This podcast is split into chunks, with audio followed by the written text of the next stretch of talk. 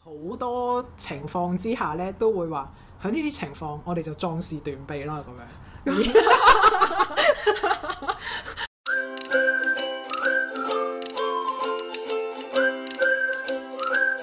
大家好，歡迎嚟到大露台。我係老味，我係 Kenix，我哋會同你一齊分享生活大小事。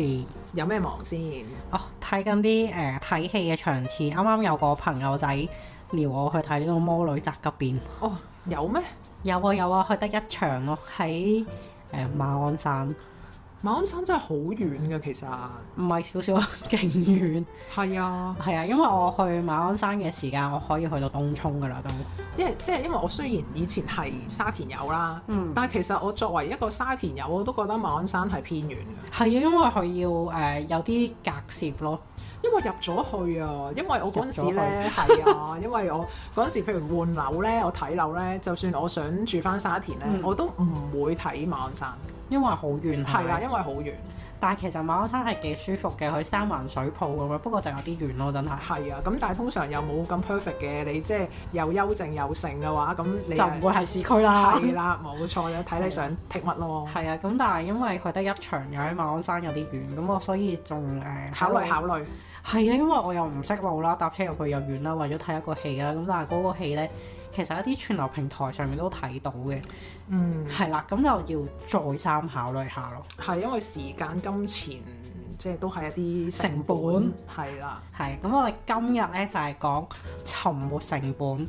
係沉沒成本就即係點咧？有咩定義哦啊？啊，香港人比較熟悉嗰個 term 叫沉船啦，係、係咪即刻明晒啊？同埋買股票即係蟹貨啊！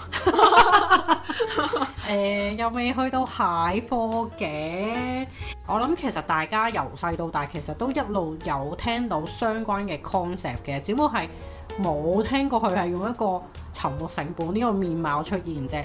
係係啦，佢係指誒、我哋一啲已經冇辦法回收喺過去曾經投入嘅成本咯。咁成本就當然係包括時間啊、金錢啊、精力啊。心血啊，感情啊咁樣係咯啊，係啦，即係你話誒、最簡單嘅例子就係誒阿女神收咗兵咁樣，咁啊女神收收編咗你做騎兵咁樣啦，好啦你啊、管接管送啊又剩啊咁樣，咁你管接管送就時間精力即係誒、有錢啊咁樣全部都係啦，咁、嗯對女神嘅感情都係一種投入嚟噶嘛。係咁啊，沉沒成本咧就係講緊啊，我哋呢啲過去曾經投入嘅一啲成本啦，我哋係唔應該納入去未來嘅決策入面嘅，因因為為冇得改㗎啦。其實係啊，因為你收唔翻啊嘛，已經係啊，過去已成歷史啦都。係啊，已經回不去了。但係其實咧，即係人類啊，係咁 stick to 嗰個沉沒成本，從而拖垮你嘅將來咧。 其實因為係你投資咗感情啊，你唔想認衰啊，我覺得。啊，都有呢個成分嘅，其實係啊，你想喺邊度跌翻，咪跌低咗就喺邊度起翻身，係 啦。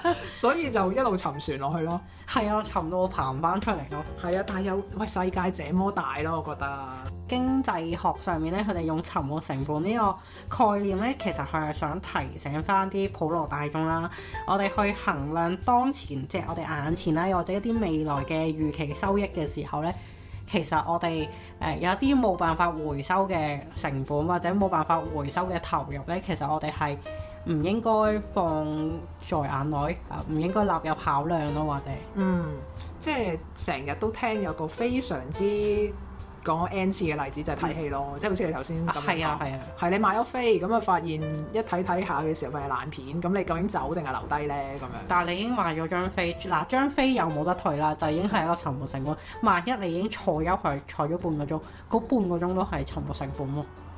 係啊，咁但係你就要睇下你出到去有冇啲好有意義嘅嘢做咯。係啊，萬一出到去又大汗搭細汗咁樣揾地方食嘢嘅話，可能得不償失㗎。係係啊，啊，即係如果你走咗，但係其實做啲更廢嘅嘢，仲廢過套爛片嘅，咁就值得留低咯。涼下冷氣都好啊，係咪係咯，先？食下爆谷都係 enjoy 嘅。都係都可以，你都要睇下啲周邊嘢嘅，即係你睇戲唔好睇，咁但係你又睇下周邊啲咩冷氣啊，張凳好舒服 啊，爆谷好好食啊嗰啲，即係都可以諗諗 嘅。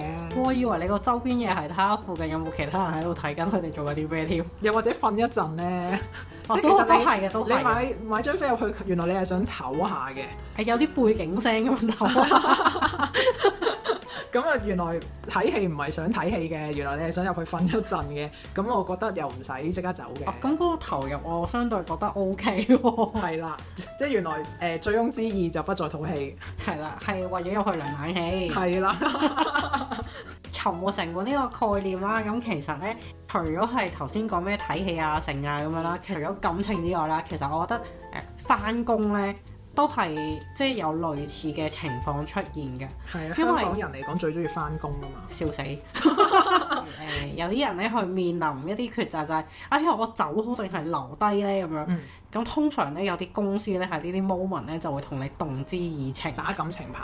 係啊，即係譬如誒、你當誒、即係做到人到中年啦，有條小 team 咁樣啦。嗯。咁可能公司就會同你講，一路都好多謝你嘅付出㗎，其實你真係好重要㗎。即係講呢啲廢嘢咧。嗯，係啦，咁又或者係啊，原來你誒仲、有啲即係自己一手湊大嘅小朋友咁樣，嗯喺間、公司嗰度仲做緊喎，咁你可能都真係想，你都驚佢俾人蝦，又或者你係都想即係教到佢醒醒目目，唔會俾人蝦你先走嘅話，咁有陣時咧就係、因為呢啲事情而留低噶嘛，哦，我就好計數嘅。就首先呢，就係即係金牛座係咪啊？金星金牛，金星金牛咁，首先就係、如果嗰個公司同我動之以情呢，首先你個福利同薪金係有翻咁上下，只係爭少少呢。你同我動之以情 O、k 但係你同我爭太遠，同我動之以情，你行開啦，不如我出去做義工 啦，咁啊，咁啊，咁咧就就係咁樣啦，咁啊都要講計數嘅，咁啊好兇狠咯，頭先你個樣， 係啊，商業社會係好兇狠嘅，係係我有陣時都兇狠嘅。好實際啊，係啦，咁所以就誒呃呢、沉沒成本嚟講呢，我但凡揾工我都係因為我想入嗰行，同埋我想學嗰行嘅嘢，嗯或者我想跟某一個人學習，咁於是我去打份個嗰份工啦。咁打到某一個階段呢，誒、我覺得我要學嘅嘢學晒，冇嘢學啦，冇嘢升啦，人工唔高啦，咁我就會想走噶啦。哦，即係學滿師你就拍拍籮柚啦，係啦，即係未必係師傅覺得我學滿師嘅，係我自己覺得自己學滿師啫。 咁啦，咁同埋另外就係、誒、白羊座嘅屎忽痕咧，都好咩嘅。要帶嚟轉變啊，係啦，一啲嘢開始舊咧就唔得㗎啦開。始悶啦，係啦，開始又想揾新嘢嘅時候冇呢新刺激啦，啊係又啦揾工真係好刺激嘅，所以我我咪瘋狂咁樣轉工。十隻手指都數唔晒。係啦，咁啊，所以咧，對於我嚟講咧，沉轉工嘅工作嚟講嘅沉沒成本咧，我係好放得開嘅。嗯，咁但係其實我哋講轉工啦，咁其實誒、呃我哋除咗講我哋嗱，因為本身我哋翻工咧係為咗出糧㗎啫嘛，係冇錯咁所以出糧誒、呃即係本身誒、呃公司俾錢請你翻嚟嗰啲時間咧就唔係沉沒成本嚟嗯嘅，咁、通常咧都係即係如果我哋翻工上面有咩沉沒成本咧，就係、可能係佢哋為咗一個 project 咧擺咗好多 extra 嘅心血落去啊，嗯又或者為咗呢個 project 咧誒。呃揀咗幾個好精英嘅同事嚟幫手，你想即係自己有一個精英小隊咁樣啊？呢啲棉乾碎濕咁樣教大佢哋啊，湊大佢哋呢啲誒感情呢，嗯，就真係沉沒成本啦。因為你尤其是感情呢，你投入咗落去呢，你真係收唔翻噶嘛。係啊，誒、我覺得身外物嘅嘢好易放得開，感情就可能爭啲啦。係啊，所以呢，誒，其實呢，沉沒成本呢都唔係所有情況適用嘅。咁譬如係我哋做長期嘅一啲投資決策啦，又或者係呢個情感呢個心理因素呢，真係嗰個比重好大。即係如果你係一個多愁善感嘅人呢， 咁呢個啊，賴嘢啦，大呢、把個重呢個冇成真係呢個真係可能係你都係要去計入去考慮嘅其中一樣嘢嘅。誒，所以咧，即係你人生咧有好多規劃噶嘛，係咪先？即係你係投資啊，誒、你個 career path 啊，或者係性啊，你你 set 咗目標先咯，然後就做個 action plan，set timeline。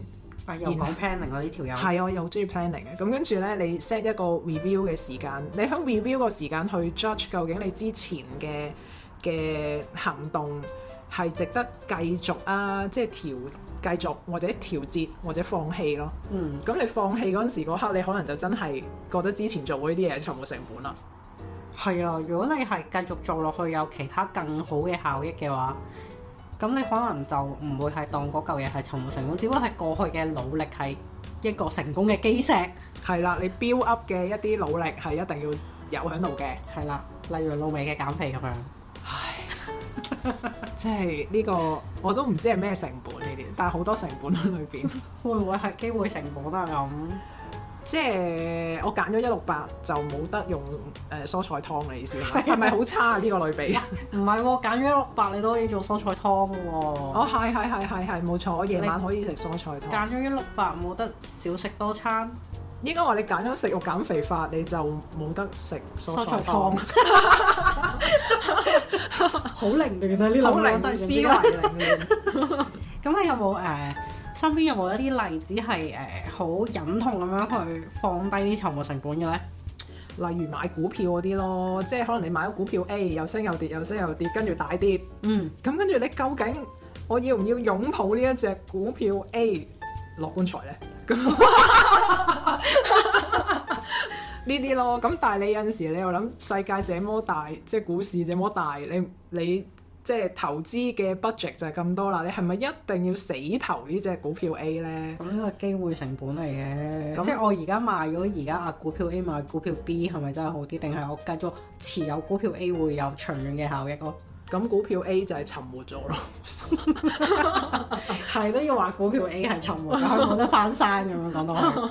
咁你睇下誒、呃你嗰個計算係點樣咯？咁我覺得有陣時可以唔一定邊度跌低就邊度起身嘅，即係你可以調節嘅。嗯，都幾好幾好呢係個啊想法。我哋先當誒、呃、買股票係其中一個即係沉冇成本嘅嘢啦。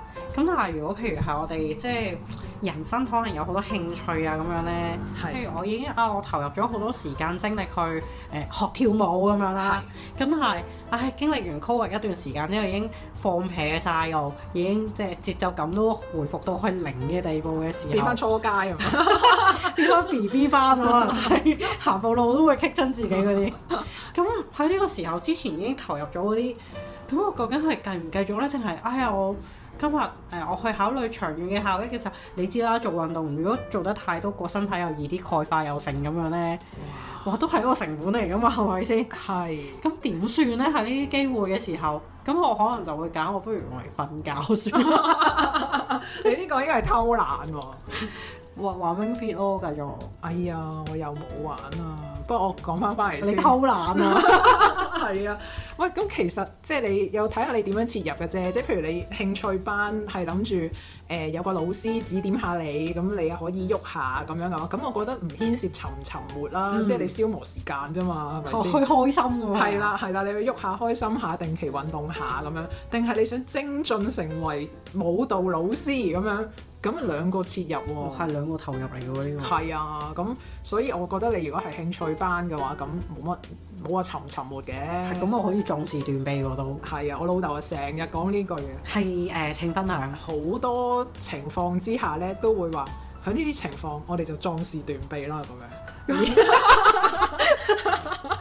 咁多情況都壯士斷臂到，八足咁多爪啊！啱頭係啊，咁所以我即係俾佢耳濡目染、幼承庭訓底下咧，有食力。我成日都壯士斷臂，即係你睇我轉工轉到咁樣，就知我係咁斷臂啦，係咪先？ 哎，你係學滿師 啊嘛，嗱，我老師應該唔覺得我學滿師，我自己覺得自己學滿師啫。又走啦咁就。係啦，啊走咯咁樣咯，咁所以我係好放得開嘅，喺我老豆嘅教育底下，係好搞笑啊！你呢個例子真係。係啊，咁除咗呢啲所謂嘅壯士斷臂嘅時候啦，咁其實呢，我哋去決定我哋繼唔繼續去投入做一件事嘅話呢，我哋除咗去睇呢個沉沒成本之外啦，我哋可以去睇呢嗰件事有冇預期嘅效益係點樣啦，同埋其實而家嗯嘅具體情況係點樣嘅，即係例如我攞翻頭先跳舞嘅例子嘅話，咁、啊之前投入咗幾多我哋唔睇嘅話呢，嗯咁、我哋就會睇啊，如果我今日開始繼續持續去做，究竟係點樣啦？嗯再加上就係具體嘅情況都係一個考慮嘅嘛。而家我連行步路都喘氣嘅話，咁就唔好講咩跳舞啦，係咪先？行好步路先啦。係啊係係，唉，咁我學古箏都係嘅，即係我學咗 N 年啦，係有翻一定嘅程度啦。但我而八家級係係，我都諗緊，因為我而家好忙啊嘛，咁我就先擱置咗繼續學習嘅呢個，即係學習九級嘅再上課程啦。咁我都有諗呢，究竟我係咪要 pick up 翻嘅？咁咁呢個係機會成本嚟㗎，即係你究竟係揀固真定係揀投入喺其他 project 嗰度啫。係呢個係機會成本，咁但係我怕我之前嘅努力變咗沉沒成本啊嘛。點樣行都唔識啦，係 咪嘅？係啊，我驚我退步到學你話齋行步路都仆咧咁樣咧，就係係啦。我驚我咦，我已經唔識彈古箏啦咁啊，樣。呢個係咩調咧？咁樣係咪？係啦，退步到啲肌肉記憶都唔唔唔記得晒唔啦。會嘅。咁我就驚，如果我再唔 pick up 咧，我可能我之前嗰啲就前功盡廢啦。咁咁你有冇得閒攞出嚟操下？冇咯，你都幾大言不慚嘅喎，出嚟做咩？係啊，我好我好老實嘅，又屋企又有音樂房又剩咁樣，都唔攞出嚟操下，真係係啊咯，成日喺度躲懶，到啦。 係啊，但係才俊有繼續精進佢嘅小提琴喎。係啊，係啊，係啊，係啊。你會唔會都效法下佢嗰個堅持啊？因為我就係好懶惰嘅，在於練習嚟講，但係你再唔練習，你嗰個技藝生疏就係我都感受到自己技藝生疏。點我啊呢一排我都誒、呃心心念念我嘅古箏，但係都唔彈。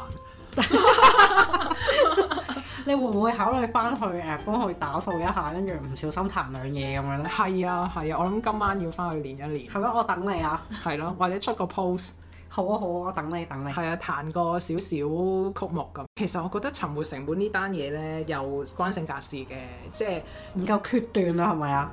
呃一嚟冇壯士斷臂嘅教育啦。唉，咁你白羊座點同咧？你咁果斷，係啊，我我係好放得開㗎喺呢啲嘢，即即係係唔。得㗎，我唔誒得㗎。過去就過去啦，咁我就向你前唱衝。出嚟， 我成日都淨係諗向前嘅啫，即係我係誒好明顯嘅好馬不吃回頭草嗰啲人嚟嘅。你有冇覺得自己好白羊座啊？其實我一路都唔覺得㗎，你越講我越覺得你好白羊座。咁應該係咯。 因為我對於星座咧嗰啲好好 mix 㗎，我即係咧唔肯定自己，即係知自己太陽星座係白羊嘅，其他星座又數唔齊嘅，永遠都唔係太 stereotype 邊啲人係咩座就哦佢一定會咁，即係好身邊冇行走的星座係咪？係，啦，咁啊好混亂嘅，所以但係自從嚇、你學呢個占星之後咧，同我講好多星座嘅嘢咧，我就開始將呢啲星座嗰啲東西咧砌落去啲真人嗰度咧，我先至慢慢開始發現我都幾白羊，呢個沉沒成本咧就唔係關喺星座 事。我想講話，其實只不過係咁啱最近有睇開，即係成日睇到呢個 term，咁、嗯我即係諗住同阿露薇傾下呢個成本啦。任何類型嘅成本都可以傾噶嘛，因為係，我覺得其實以白羊座嚟講咧，呢個唔係一個考慮。係啊，你你認真啲 plan，你要做，你 set 咗目標先啦，去幾百樣係咪？你係 set 咗目標先，咁跟住你要點達成你個目標？你認真去 set 一個即如何去達到目標的 plan，嗯，然後你就即真係要認真 plan 喎。你做嗰陣時唔好一路諗我究竟行唔行呢步呢？即係你一路行一路仲諗呢，你永遠都唔會達成你嘅哦目即係標。 plan 嗰陣唔好十五十六啦。係啦，你 plan 嗰陣認真 plan，你一做就一鼓作氣跟 plan 做，唔唔好好猶豫，係啦，唔好喺做嗰陣時諗，因為你諗已經 plan 嗰陣時已經諗好晒㗎啦。哦除非你一路行一路真係好唔對路嘅時候，一路行一路 adjust 緊。啊咁就即係要 adjust 啦，要調節啦。但係如果唔係，你就係 set review 時間，嗯喺 review 嗰陣時嚟調節咯。唔好一路行一路諗一路調節咧，你就係原地轉圈㗎啦，喺度。其實咧，我誒、有少少覺得咧，其實啊，沉沒成本啦。係咁我哋去做每一件事，其實我哋即係每個人都個時間都係過去、現在、未來噶啦。咁沉沒成本都係講緊過去啫嘛。我哋如果一路都喺度諗翻轉頭，即係一路都諗住過去嘅嘢嘅時候，我哋就睇唔到我哋當下眼前嘅具體嘅情況。咁亦都會令到我哋相對睇唔到我哋一啲未來預期，我哋可以做到嘅乜嘢咯。譬如啲小朋友咁樣咧，佢哋成日都諗住，哎呀，琴日媽媽話誒、我乖就可以食蛋糕，但係媽媽冇俾夠蛋糕我食，咁佢就會一路諗住，哎呀媽媽琴晚冇俾到蛋糕我食，但係佢就忘記咗原來當下呢一刻媽媽俾咗其他好嘢佢都未定咯。係通常都係有啲執着嘅呢啲位。係啊，咁係要放低執着，又要學白羊做啦，真係好難。啊又關星座事。係啊，哎呀，真係好難啊！其實難㗎，即係譬如有陣時表演咧，即係古箏有陣時都會有啲表演嘅。之前就算你唔好話表演，你去考試咧，你一定彈錯咁，即係我啦，我我一定彈錯啦。咁咧，你唔好執着你啱啱彈錯啦，你一定要向前去㗎啦，你冇得彈翻轉頭。喂，哎你冇得 sorry sorry 再嚟過係咁樣啊，你你一停你啊扣硬分㗎啦，即係無論考試定表演啦，你有冇見過表演者彈下？誒、哎唔好意思，彈錯咗，我喺呢度再嚟過，應該係咯，你唔會見有人咁㗎嘛？咁其實你個人生都係你唔好執着你嘅過錯，你你後邊條路行翻好啲啦，咁樣咯。係啊，過去嘅係一個經驗咯，但係我哋就可以拎住嗰個經驗向前行，而唔係眷戀喺嗰個經驗入面。係啦，唔好眷戀個過錯啦。其實 你過錯， 好好着重一定係過錯。誒、你沉沒得都應該唔係好嘢係嘛？可能佢未收到效益啫，哦，咁係，係係可能當下係有啲甜頭嘅。誒、啊其實都係想同大家分享下。一個沉船嘅 concept 原來係喺經濟學上面咧係有一個 term 嘅。如果我哋係能夠向前看同埋睇到未來嘅一啲願景嘅話咧，咁其實沉沒成本你計唔計咧？我覺得冇乜所謂嘅。同埋又，我覺得而家有個 term 咧叫做迭代啊嘛。咩嚟㗎？即係咧嗱，我嘅定義咧就係、持續嘅 improvement 啊哦，係啦，即係你呢一刻有陣時你會覺得行唔行呢步好咧？你唔行你就唔知呢一步係好定係唔好噶嘛，嗯你要實踐咗出嚟你先至知道，啊即係唔係殺人放火嗰啲嚇，即係正路一般嚟講啊嚇，一般嚟講你有啲嘢你想做嘅你做咗先。即係跌唔死，你行咗啲出去先，咁你先至收到 feedback，或者你從中嘅經驗會學到究竟呃誒呢、件事比我想象中嚟講係好咗定差咗呢？咁如果差咗嘅，你咪行得再好啲咯，去調節咯。咁呢一啲就叫做迭代咯。